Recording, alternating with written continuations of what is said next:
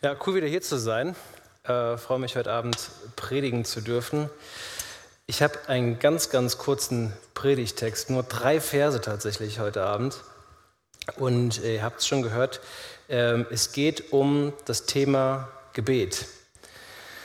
Ich weiß nicht, was äh, euch so als allererstes ähm, durch den Kopf geht, wenn ihr Gebet hört, was ihr so für Erfahrungen gemacht habt in den letzten Tagen, Wochen, wie auch immer. Vielleicht bist du heute Abend hier und denkst dir, oh Gebet, eigentlich habe ich überhaupt keinen Bock, was darüber zu hören, weil Gott hat mich in den letzten zwei Malen, wo ich gebetet habe, mega hängen lassen und meine Gebete nicht erhört und du bist frustriert.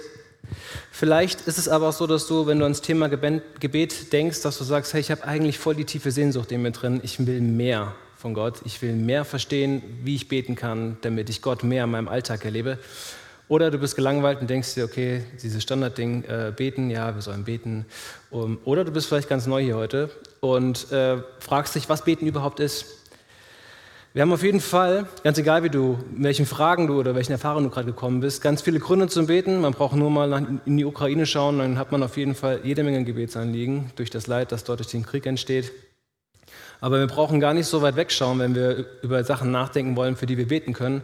Wir können auch einfach direkt in uns hineinschauen und sehen, da sind Sorgen, da sind Ängste, Dinge, die unser Herz bewegen, die wir vor Gott bringen können. Das sind vielleicht Probleme mit Freunden und Familie, ähm, das ist vielleicht Krankheit und so weiter. Es gibt ganz, ganz viele Gründe, die wir haben können, um zu beten, um Dinge vor Gott zu bringen.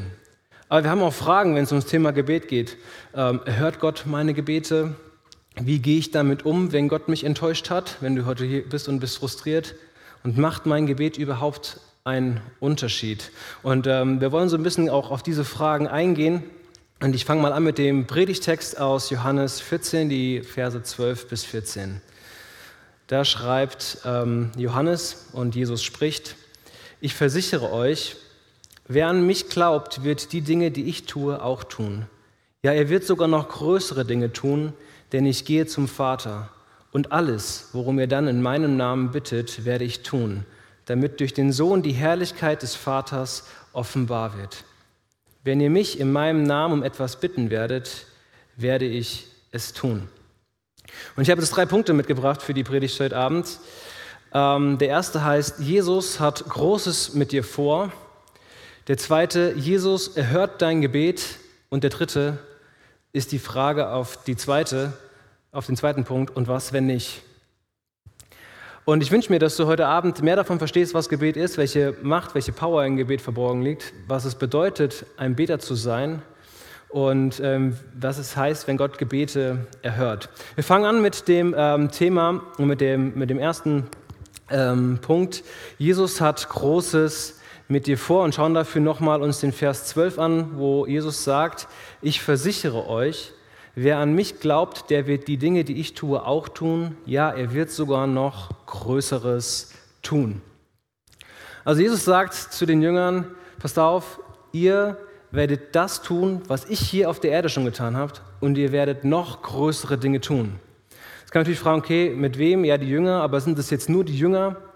Er sagt, wer an mich glaubt. Kurz vorher, so in Vers 9 hatte, also ein paar Verse vorher, hatte Jesus gesagt, hey, ich werde bald nicht mehr bei euch sein, ich werde in den Himmel gehen. Und dann hat Philippus gesagt, alles klar, komme ich klar drauf, sag mir, zeig mir einfach, wer Gott ist. Und ähm, dann denkt sich Jesus so, okay, alles klar, innerlich klatscht er sich so einmal auf die Stirn und denkt sich, äh, ich bin Gott, äh, wieso soll ich dir jetzt zeigen, wer Gott ist? Habe ich gesagt, Jesus gesagt. Also er wollte von Jesus wissen, wer Gott ist. Und äh, Jesus dachte sich, ich bin Gott. Und man merkt so, die Jünger äh, haben immer nicht so wirklich verstanden, wer Jesus war. Er hat ihnen gesagt, hey, ich bin Gottes Sohn. Manche haben gesagt, du bist Gottes Sohn. Aber sie hatten in dieser Zeit, wo Jesus auf der Erde noch gelebt hat, noch nicht im vollen Umfang verstanden, warum er auf dieser Erde war, was er vorhatte. Und so gab es immer wieder Missverständnisse zwischen ihnen und den Jüngern.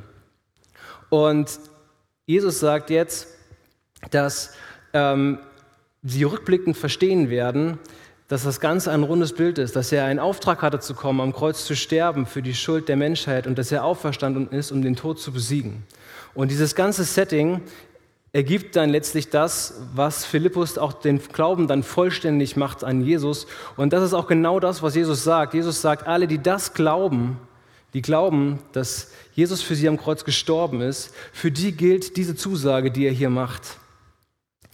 Ähm, die deswegen ihr Leben Jesus anvertraut haben. Man könnte auch ganz breit sagen, Jesus sagte, die Gemeinde wird die Dinge tun, die ich auch tue, ja sogar noch größere Dinge tun.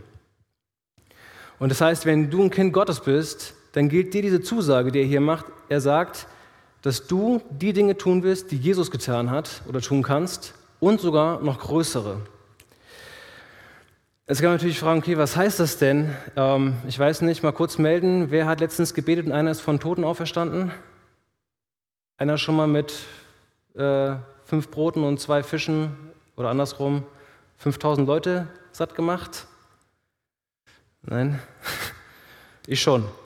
Nein. Aber Jesus sagt, zwei Dinge werdet ihr tun. Und das Erste, was ihr tun werdet, ist, ihr werdet das tun, was ich getan habe.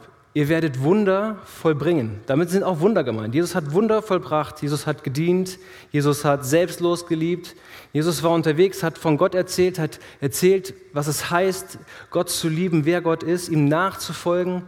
Er hat gelebt als ein Vorbild. Ähm, sein ganzes Handeln hat auf Gott hingedeutet. Alles, was er gemacht hat, sein ganzes Leben war erfüllt von Gottes Kraft. Und sein Leben veränderte und prägte die Leben, mit denen er Kontakt hatte. Und überall, wo er war, alles war immer, so ist Gott, ich zeige euch, wie Gott ist. Okay, das war das Erste, was er sagt, was wir tun werden. Das Zweite, was er sagt, ist, ihr werdet aber noch größere Dinge tun, also mehr als die Speisung der 5000, mehr als ähm, die Auferweckung von den Toten wie bei Lazarus. Und da kann man natürlich schon die Frage stellen, was heißt das denn, dass wir größere Dinge tun werden als Jesus? Ähm, Jesus sagt am Ende von Vers 12, dass er zu Gott, dem Vater, geht. Und als Jesus zu Gott gegangen ist, da hat eine neue, ein neuer Abschnitt in Gottes Plan mit seiner Gemeinde angefangen. Ein neuer Abschnitt ging los. Die, die Botschaft von Jesu Leben war abgeschlossen. Jeder wusste jetzt wirklich auch rückblickend, was das Evangelium ist, was es heißt, dass Jesus gestorben ist. Und das war klar. Und jetzt konnte das Evangelium mit voller Kraft verkündet werden. Und das war dieser neue Abschnitt, der dann losging. Und wir lesen in Römer 1, Vers 16 über das Evangelium, über diese Botschaft. Da sagt, äh, schreibt Paulus, dass die Botschaft von Jesus ähm, Gottes Kraft hat zur Errettung von Menschen. Und letztlich hat Gott alles klar gemacht für diese größeren Dinge, die wir tun können. Hat uns seinen Heiligen Geist gegeben, durch den er diese Sachen bewirken will. Aber was sind jetzt letztlich diese größeren Dinge, die wir tun können, diese größeren Werke? Jesus meint hier mit den größeren Werken, dass Menschen neues geistliches Leben finden. Dass deine Freunde von Jesus hören und verstehen, dass Jesus für sie gestorben ist. Dass sie Jesus ihr Leben geben und zu Nachfolgern werden dass Menschen, die verstrickt sind in Sünde, in selbstzerstörerischem Verhalten, Menschen, die auf der Suche nur nach dem nächsten Kick sind, auf einmal den Sinn des Lebens finden, die sie Frieden finden in Jesus. Weil sie annehmen, dass sie durch Jesus vor Gott gerecht ohne Schuld dastehen können. Und sie den Platz finden, für den sie eigentlich gemacht sind, nämlich die Gemeinschaft mit Gott. Und das ist das, was Jesus als diese größeren Werke beschreibt. Er muss gehen, damit das losgehen kann mit der Gemeinde. Und letztlich sagt Jesus seinen Jüngern, sagt Jesus uns heute Abend, ich gehe weg, aber ihr werdet das tun, was ich getan habe und größere Sachen. Und ihr werdet dazu beitragen, dass mein Geist, der Heilige Geist, Herzen verändert und dass Heilung passiert. Ihr werdet die Dinge tun, die ich vorbereitet habe für euch, als bevor ihr zum Glauben gekommen seid. Ihr werdet als Gemeinde Reich Gottes bauen, Gott ehren. Gott hat eine Mission mit dir und mit mir. Und man könnte das Ganze auch bildlich beschreiben und sagen, Gott möchte mit dir und mit mir, wenn er von diesen größeren Dingen spricht und von dem, was er getan hat, dass wir das tun, dass wir in seiner Liebe als seine Stellvertreter und Botschafter die Welt mit Liebe umarmen. Und man sieht direkt, was passiert, als diese erste Gemeinde gegründet wurde in Jerusalem, ist genau das passiert. Die waren zusammen, der Heilige Geist kam und 3000 Menschen gaben Jesus ihr Leben an einem einzigen Tag. Und Jesus sagt, all das sollt ihr tun, all das wird geschehen. Und in unserem Abschnitt verknüpft er das mit Gebet und sagt, und der Weg dazu ist, dass ihr betet. All diese Werke sind Resultate von eurem Gebet. Und deswegen wollen wir auch direkt in den nächsten Punkt kommen, zum nächsten Punkt kommen, der heißt, Jesus erhört dein Gebet. Und wir lesen dafür die Verse 13 und 14 nochmal, wo Jesus sagt, und alles, worum ihr dann in meinem Namen bittet, werde ich tun, damit durch den Sohn die Herrlichkeit des Vaters offenbart wird. Wenn ihr mich in meinem Namen etwas bitten werdet, werde ich es tun. Bevor wir uns genau anschauen, was es heißt, so zu beten im Namen von Jesus, damit Gott verherrlicht wird, einmal ganz kurz was ganz Grundlegendes zum Gebet, falls du überhaupt keine Ahnung hast, was beten ist. Gebet heißt zuerst einmal, dass wir mit Gott reden. Ganz simpel. So wie du mit einem Freund redest, ohne irgendwelchen christlichen Slang, ohne irgendwelche frommen ähm, oder magischen Phrasen, die du irgendwie brauchst, sondern ganz normal. Und auf der anderen Seite heißt beten aber auch, dass Gott mit uns spricht in der Bibel. Du liest die Bibel, du hörst, was Gott sagt. Jemand hat mal gesagt, du möchtest Gott reden hören, dann liest die Bibel. Wenn du Gott in deinem Leben nicht sprechen hörst, dann kann es vielleicht daran liegen, dass deine Bibel einfach verstaubt. Und so ist es, dass wir hören, wie Gott zu uns spricht, und wenn wir mit ihm reden, dann antworten wir. Gebet ist keine Einbahnstraße, sondern Gebet ist eigentlich ein Dialog. Und als Kinder Gottes leben wir in seiner Gegenwart und im Gebet stellen wir uns bewusst in seine Gegenwart und er lebt durch uns, in uns durch seinen Geist. Und wir haben damit im Gebet das Vorrecht, dass wir alle Anliegen, das, was uns bewegt, direkt vor Gott, vor seinen Thron bringen können, vor den Schöpfer dieser Welt. Das heißt beten. Und wir können ihm da alles bringen, alle Sorgen, alle Nöten, alles, was dein Herz bewegt. Aber wir sollten auch im Blick haben, dass Gott nicht der Kumpel gerade von nebenan ist, sondern dass er heilig ist. Er wird in der Bibel als der König aller Könige, der Herrscher aller Herren beschrieben. Sollen wir uns anschauen, was genau hier noch so drinsteckt, so ein kurzer Ausflug für die, die vielleicht mit Beten noch überhaupt keinen Kontakt hatten. Aber was hier in diesem Vers drinsteckt, in diesen zwei Versen für uns äh, im Gebet, ihr habt es hier noch angeworfen, ihr seht sie noch. Und das Erste, was mir hier sofort aufgefallen ist, als ich das gelesen habe, ist, dass Jesus zweimal sagt, du bittest und ich tue es. Du bittest und ich tue es. Und was Jesus uns hier klar macht, ist, wenn wir beten, ist unser Gebet nicht an das gebunden, was wir leisten können, was wir, wir uns vorstellen können, was Gott vielleicht machen könnte, sondern es ist an Gottes Macht gebunden, weil er es ist, der unsere Gebete erhört. Er schenkt die Resultate, die Gebetserhörung, ganz praktisch in deinem und in meinem Leben. Und deswegen machen unsere Gebete auch einen Unterschied und haben Macht, weil sie nicht von uns abhängig sind. Äh, Max Lucado hat mal gesagt, ähm, die Macht des Gebets ist nicht bei dem, der betet, sondern bei dem, der das Gebet erhört.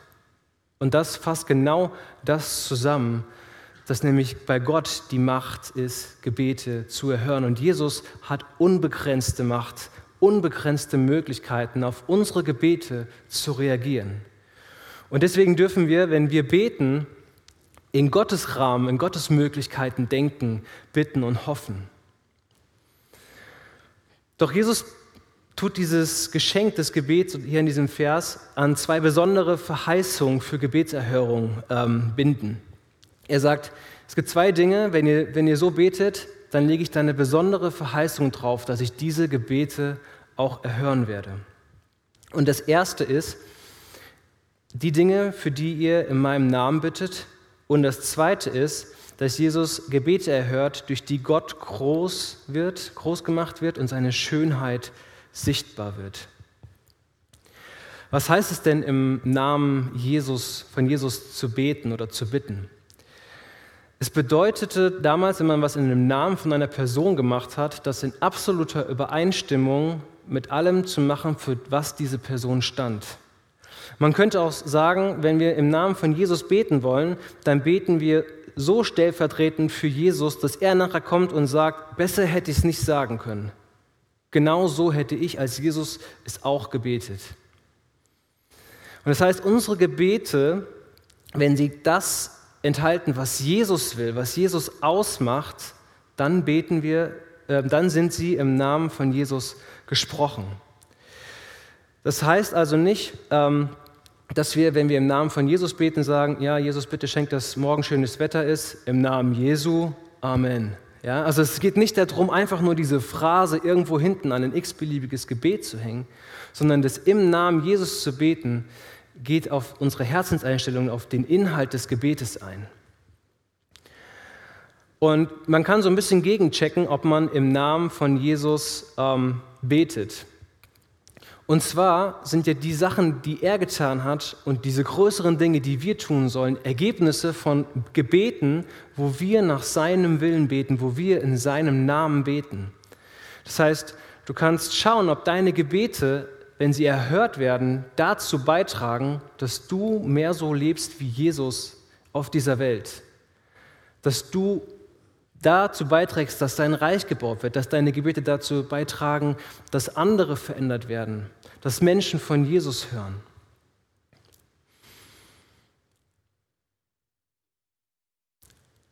Und wenn wir anfangen, ähm, dann so zu beten, dann werden unsere Gebete Jesus immer ähnlicher und wir merken dass daran, dass unsere Gebete ein Segen für uns und für andere sind. Mir kam so ein bisschen so ein Beispiel, vielleicht kennt ihr das, ich weiß nicht, wer von euch hat Urgroßeltern, mal melden kurz. Wer hat Urgroßeltern? Okay, äh, ich auch, hatte ich, ähm, habe sie noch kennengelernt, also jetzt habe ich sie nicht mehr. Und ähm, was ich interessant fand, ist, ähm, man, hatte so das, man hat so bei so ganz alten Ehepaaren, die schon so seit so 50, 60 Jahren verheiratet sind, so dieses Gefühl, die sind immer einer Meinung. Kennt ihr das? So, wenn man bei den Eltern so mit denen hört, was die so diskutieren, da werden immer verschiedene Sachen noch diskutiert und so weiter. Und bei so älteren Ehepaaren habe ich immer diese, dieses Gefühl und auch die Erfahrung gemacht, dass die in den verschiedensten Fragen schon fast immer einer Meinung sind. Die haben irgendwie alles ausdiskutiert, haben sich aneinander angenähert, haben sich kennengelernt, haben alle Kompromisse geschlossen, die man irgendwie in der Beziehung schließen kann und sind so gefühlt eins geworden. Und wenn wir ähm, im Namen äh, Jesu beten wollen, dann ist es so ähnlich wie bei so einem alten Ehepaar. Dieses Ehepaar hat sich über Jahre hinweg kennengelernt. Und wenn wir im Namen Jesu beten wollen, dann setzt das grundsätzlich voraus, dass auch wir Jesus immer besser kennenlernen, damit wir wissen, was sein Wille ist. Wie sollen wir sonst in Übereinstimmung mit seinem Namen beten? Und wenn wir Jesus immer besser kennenlernen, dann werden unsere Gebete immer mehr mit dem übereinstimmen, was Jesus möchte für uns, wie er beten würde. Dann wird das, worum wir Gott bitten, einseitig von unserer Seite aus Jesus immer ähnlicher. Nicht er passt sich dann uns an, wie bei dem Ehepaar, wo sich beide anpassen, sondern wir passen uns ihm an und werden ihm ähnlicher, lernen ihn besser kennen. Und dadurch werden unsere Gebete immer mehr Gebete sein, die im Namen Jesu gesprochen sind. Und wir können Jesus besser kennenlernen, indem wir Predigten hören, indem wir Andachten in der Jugend mitnehmen, Bibellese, indem andere Menschen vielleicht in unser Leben hineinsprechen, ganz konkret und so weiter. Das war das Erste, worauf Jesus eine besondere Verheißung legt, wenn wir in seinem Namen beten. Das Zweite, wo er eine besondere Verheißung drauflegt, ist, ähm, dass Jesus Gebete erhört, wenn sie Gott Ehre bringen. Das war schon immer sein Ziel, als er auf dieser Erde gelebt hat, dass Gott groß gemacht wird. Seine Wunder, seine Predigten, alles Zeichen und Hinweise darauf, wie groß und wie gut Gott ist. Ist doch interessant, wenn man liest, da wird ein Mensch geheilt und dann preist er nicht Jesus in der Regel, sondern der steht auf und dann lesen wir immer in der Bibel und die Leute priesen Gott, sie haben Gott angebetet. Das war genau das, was Jesus wollte. Er wollte, dass Menschen anfangen, Gott anzubeten und sehen, wer er ist. Und all die Dinge, die er durch uns tun will, wo auch diese Gebete so ein Schlüssel sind, sollen dazu beitragen, dass Gottes Größe und Schönheit auf dieser Welt sichtbar wird. Er hat Großes mit dir vor und die Gebete sollen dazu dienen. Und das heißt es, zu, zu beten, damit Gott groß wird, damit er verherrlicht wird. Und da sagt Jesus, wenn ihr das betet, dann will ich eure Gebete erhören. Dann werdet ihr bitten und ich werde es tun. Ich weiß nicht, wie deine Gebete so aussehen, wenn du hörst, was es heißt, im Namen Jesus zu beten und zur Ehre Gottes zu beten. Ähm, es ist ja grundsätzlich nicht falsch, auch für diese alltäglichen Sachen zu beten, im Gebet zu Gott zu kommen und all das vor ihm zu werfen. Er sagt, bringt mir all eure Sorgen, werft sie auf mich, bringt alles, was euch bewegt. Doch ich weiß nicht, wie das für euch ist, aber bei mir ist es oft so, dass das meistens fast alles ist, was ich bete. Also ich bete nur für das, was mein Herz bewegt, nur für das, wo ich Sorgen und Ängste habe. Und das bringe ich dann Gott und das ist dann der einzige Inhalt. Und diese Stelle hier, die challenged uns an diesem Punkt, die fordert uns heraus, anders zu beten, über Gebet auch noch mal ganz anders nachzudenken, nicht nur selbstzentriert zu beten, sondern diese geistliche Komponente von Gebet zu sehen, diese Macht, die da drinnen liegt, für geistlichen Wachstum zu beten, für Bekehrung zu beten und so weiter und so fort. Und Jesus sagte an der Bergpredigt, trachte zuerst danach, dass mein Reich, dass Gottes Reich gebaut wird und alles andere werde ich euch geben. Und manchmal glaube ich, dass wir das auch für unser Gebetsleben bräuchten, dass wir in unserem Gebetsleben mal in erster Linie vielleicht nach Gottes Reich schauen müssten und dafür beten, was in seinem Reich dran ist, was in unserer Gemeinde dran ist, was mit unseren Freunden ist und dass wir die Gebetsanliegen auf dem Herzen haben, die auch Gott in unserer Situation, Jesus in unserer Situation auf dem Herzen hätte. Und ich glaube, das liegt daran, dass ich nicht so bete, dass ich nicht verstanden habe, dass mein Gebetsleben ein Teil, ein Puzzleteil, ein großer Puzzleteil davon ist, was Gott mit dieser Erde vorhat. Ich bin Teil von, von Gottes Plan und mein Beten gehört dazu, zu Gottes Plan. Jesus sagt in 2. Korinther Vers 10, dass wir als Christen nicht gegen Menschen kämpfen, sondern gegen geistliche Mächte, gegen geistliche Verlorenheit von Menschen. Und er sagt, unsere Waffen sind auch geistlicher Natur, wie so ein Gebet. Und er sagt, dass unsere Waffen wie Gebet die Kraft haben, bildlich Festungen zu zerstören. Gebet, sagt Paulus, ist Teil unserer geistlichen Waffenrüstung, wenn wir für Jesus unterwegs sind, wenn wir Gott erleben wollen in unserem Alltag. Und oft habe ich das nicht auf dem Schirm, wenn ich an mein persönliches Gebetsleben denke. Und so fordert uns der Text heraus, zu Betern zu werden, die Gebet nochmal anders sehen, die, die unglaubliche, äh, den unglaublichen Wert sehen von Gebet und wie wichtig Gebet ist. Und ich weiß nicht, an was du jetzt gedacht hast, für was du vielleicht beten könntest, so ganz praktisch, was es heißt, im Namen Jesu zu beten. Es klingt so ein bisschen hoch, klingt auch sehr theologisch, aber vielleicht bist du gerade am Überlegen, was du nach der Schule machen sollst. Und du kannst auf ganz verschiedene Weisen da dran gehen. Du kannst sagen, okay, ich ähm, mache das einfach für mich aus. Ich gucke, wo verdiene ich viel Geld, wo habe ich äh, meine Stärken, ähm, wo habe ich nachher die Möglichkeit, eine, eine gute Karriere zu machen. Oder aber du kannst sagen, ich möchte so beten, wie es hier in diesem Bibeltext steht, wie Gott sich das von mir wünscht. Und ich bitte Gott, dass er mir zeigt, wo er mich haben will, damit mein Leben ihm die größte Ehre geben kann. Ein praktisches Beispiel, was es heißt, in seinem Namen zu beten. Oder du kämpfst vielleicht mit irgendeiner Herausforderung, irgendeiner Versuchung, irgendeiner Sünde in deinem Leben immer wieder, die dich nicht loslassen will. Dafür regelmäßig zu beten, fällt auch genau in diese Kategorie, geistlich zu beten. Weisheit zu bekommen von Gott, im Herzen verändert zu werden durch seinen Geist, dafür zu beten. Vielleicht ist es aber auch, dass du Streit hast mit einer Freundin oder mit einem Freund und traurig darüber bist.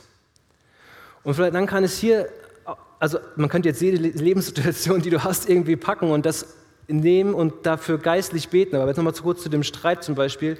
Das, dann kann es heißen für dich, dass du merkst, okay, Gott möchte eigentlich, dass ich vergebe. Und dass du sagst, okay, vergeben ist eine Entscheidung. Ich vergebe und ich bete dafür, dass mein Herz meiner Entscheidung folgt. Und dass Gott mir hilft, diese Vergebung auch zu fühlen, die ich, für die ich mich entschieden habe. Und so können unser ganzes Leben, jeder einzelne Bereich, auch vieles, was alltäglich in unserem Leben ist, eine geistliche Komponente sein, für die wir im Namen Jesu beten und damit Reich Gottes bauen, weil Gott Dinge bewirken will, die er vorbereitet hat, damit wir für sie beten, damit er sie wahr werden lassen kann in dieser Welt. Vielleicht denkst du jetzt, okay, alles gut, schön, Benny. Ähm, doch was ist, wenn ich im Namen von Jesus bete, wenn ich zu Ehre Gottes bete, aber Gott mein Gebet nicht erhört? Kann er nicht? Will er nicht? Hat er nicht die Macht? Und kommen zu dem dritten Punkt. Und was, wenn nicht? Das Erste, was wir wissen dürfen, ist, wenn Gott unsere Gebete nicht erhört, also wenn auf, er hört sie trotzdem. Also zwischen Hören und Erhören liegt bei Gott ein großer Unterschied. Es gibt kein Gebet, das wir sprechen, was an der Zimmerdecke hängen bleibt. Jedes Gebet kommt bei Gott an. Und ich finde, es gibt in der Bibel eine ziemlich coole Geschichte, die uns zeigt, wie wir damit umgehen können, wenn Gott unser Gebet nicht erhört. Und die ähm, ist in der Apostelgeschichte beschrieben, äh, Apostelgeschichte 12, und da geht es um Jakobus und Petrus. Und Herodes tritt auf und hat äh, Gefallen daran gefunden, die Christen zu verfolgen, die zu, die, ähm, zu quälen und zu foltern. Und er nimmt Jakobus gefangen und die Gemeinde in Jerusalem fängt an, für Jakobus zu beten und betet darum, dass Gott schenkt, dass Jakobus wieder freigelassen wird. Und dann liest du, das liest du alles so in einem Vers und dann steht da, und Herodes ließ Jakobus hinrichten und Jakobus war weg vom Fenster. Und dann liest du als nächstes, dass Paulus gefangen genommen wird von Herodes und die Gemeinde betet. Und was passiert? Gott schickt einen Engel, Gott ist selbst anwesend mit dem hellen Licht, holt Petrus aus, dem, aus demselben Gefängnis wahrscheinlich heraus und führt ihn heraus, macht ein Wunder, befreit ihn, von dem er erzählen kann und dass die Gemeinde ins Staunen gerät und Gott anfängt zu loben und zu preisen. Und wenn man das liest, dann kann man sich ja auch fragen, warum hört Gott das Gebet in derselben Situation einmal bei Jakobus nicht und dann bei Petrus schon? Interessant ist, dass am Ende dieses Abschnitts ein ganz, ganz wichtiger Vers steht. Da steht in Vers 24 dann, dass bei beidem äh, die Botschaft Gottes sich aber aus, immer weiter ausbreitete und die Zahl derer, die sie annahmen, wuchs ständig. Und das heißt, sowohl das unerhörte Gebet der Gemeinde, wo Jakobus gestorben ist, als auch das erhörte Gebet hat dazu beigetragen, dass Gott groß gemacht wurde, dass die Gemeinde gewachsen ist, dass Gottes Plan auf dieser Erde Wirklichkeit geworden ist. Und die Gemeinde, die gebetet hat, obwohl Jakobus gestorben ist, die hat eine Sache begriffen, und zwar hat sie gebetet, so wie Jesus gebetet hat im Garten Gethsemane. Jesus hat darum gebeten, dass Gott schenkt oder es möglich macht, dass er nicht am Kreuz sterben muss. Und Gott hat das Gebet von Jesus nicht erhört. Aber Jesus hat am Ende dieses Gebetes gesagt, nicht dein Wille geschehe, äh, nicht mein Wille geschehe, so würden wir es gern sagen, äh, nicht mein Wille geschehe, sondern dein Wille geschehe. Und dann haben sie vertraut. Die Gemeinde hat vertraut. Und diese Geschichte von Petrus und Jakobus zeigt uns oder versichert uns, dass auch der Tod von Jakobus nicht umsonst war sondern dass dieser Sieg, den Gott da errungen hat, weil er das trotzdem dazu beigetragen hat, dass das Evangelium verbreitet wurde, dass die Gemeinde gewachsen ist, dass das ein Sieg in Gottes Reich war. Und so können unsere unerhörten und unsere erhörten Gebete ein Sieg in Gottes Reich sein, auch wenn wir es nicht sehen, wenn wir es nicht verstehen. Aber unsere Aufgabe ist es dann, wenn wir beten und Gott erhört es nicht, ihm genauso wie diese Gemeinde einfach treu zu sein im Gebet und zu sagen, und ich bete weiter und ich vertraue darauf, dass Gott weiser ist als ich, dass seine Gedanken größer sind als meine und dass er alles in seiner Hand hält, dass es nichts gibt, was durch Zufall passiert, und dass das mir zum Besten dienen wird und der Gemeinde und seinem Reich. Die drei Freunde Daniels, als sie vor Nebukadnezar standen und äh, vor die Wahl gestellt wurden, äh, entweder so ein golden, goldenes Abbild von dem Nebukadnezar anzubeten oder aber äh, in den Feuerofen geworfen zu werden, die haben genau diese Haltung angenommen.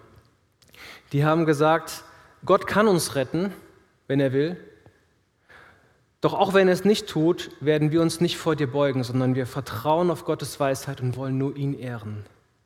Und das ist genau diese Haltung, die auch wir haben können und sollten, wenn wir mit unerhörten Gebeten in unserem, in unserem Leben mit Jesus konfrontiert sind. Gott wird geehrt durch erhörte und unerhörte Gebete.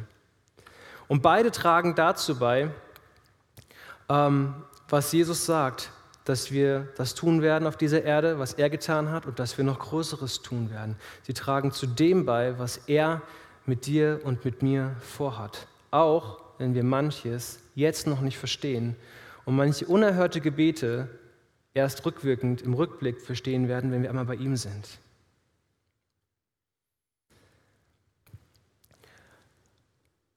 Ich weiß nicht, ähm, was dir sonst, wenn du unerhörte Gebete hast, so durch den Kopf geht. Vielleicht bist du darüber frustriert. Und dann kann es sein, dass genau diese Haltung zu haben und diese Weisheiten oder das, was die Bibel uns sagt über Gebet zu glauben, für dich heute Abend dieser Glaubensschritt ist. Dass du sagst, Gott, ich verstehe nicht, warum du dieses oder jenes Gebet nicht erhört hast. Vielleicht hast du eine ganz ähnliche Situation erlebt, wie zum Beispiel ähm, die Gemeinde mit Jakobus. Vielleicht hast du dafür gebetet, dass Gott jemanden heilt, der mit Leben bleibt, am Leben bleibt. Und Gott hat es nicht getan. Vielleicht hast du schon für Veränderung von Umständen gebeten, wo Leid war, und Gott hat das Leid nicht weggenommen.